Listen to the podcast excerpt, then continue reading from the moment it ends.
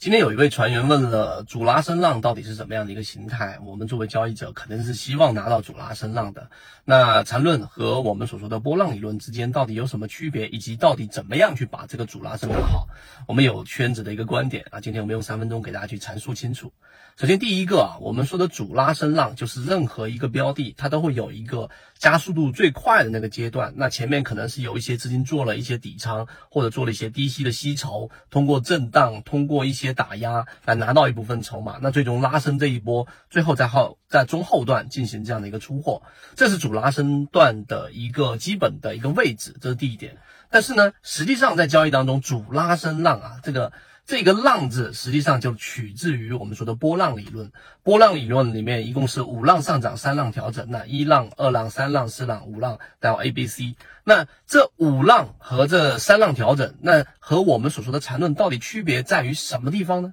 这是我们最应该深度去思考和实践当中圈子展示出来的一个区别。你想一想。波浪理论里面，我们说过啊，一百个人数这一个波浪，有一百种数的方法。那其中最根本的原因，它仅仅是把整个波动去做了一个图像的一种处理。你可以看是像一个波浪一样，那往往呢，哪一个浪是最大的拉伸的浪？那这个第一浪上去，第二浪调整，第三浪上去，第四浪调整，那这个浪呢的底部又不能比前面的波峰要更低。那这很好理解嘛，那就是我们所说的一波高于一波，形成一个趋势而已。这个在缠论里面也有阐述。那我们重点要去理解的是区别，区别就是缠论里面通过级别、通过中枢、通过比、通过这一个顶底分型、通过线段、通过背驰这几个基本的组件，来把每一个上升浪和每一个调整去进行了这样的一个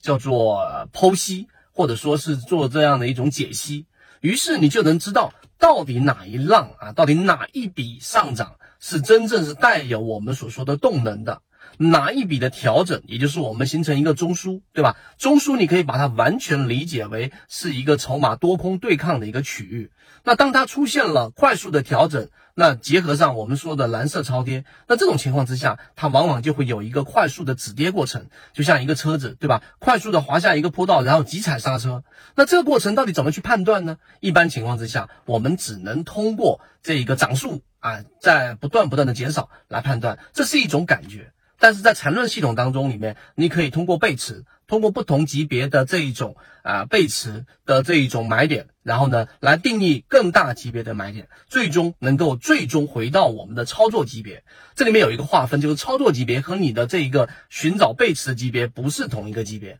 所以这个呢，我们只能讲到这个位置，你就会明白，实际上缠论它是帮你把一座房子。一个一个的部件给你拆开，一辆车子一个部件一个部件给你拆开，然后你才能真正的去把这个缠论给用好。而如果是波浪理论的话呢，实际上说好像我只要能开车。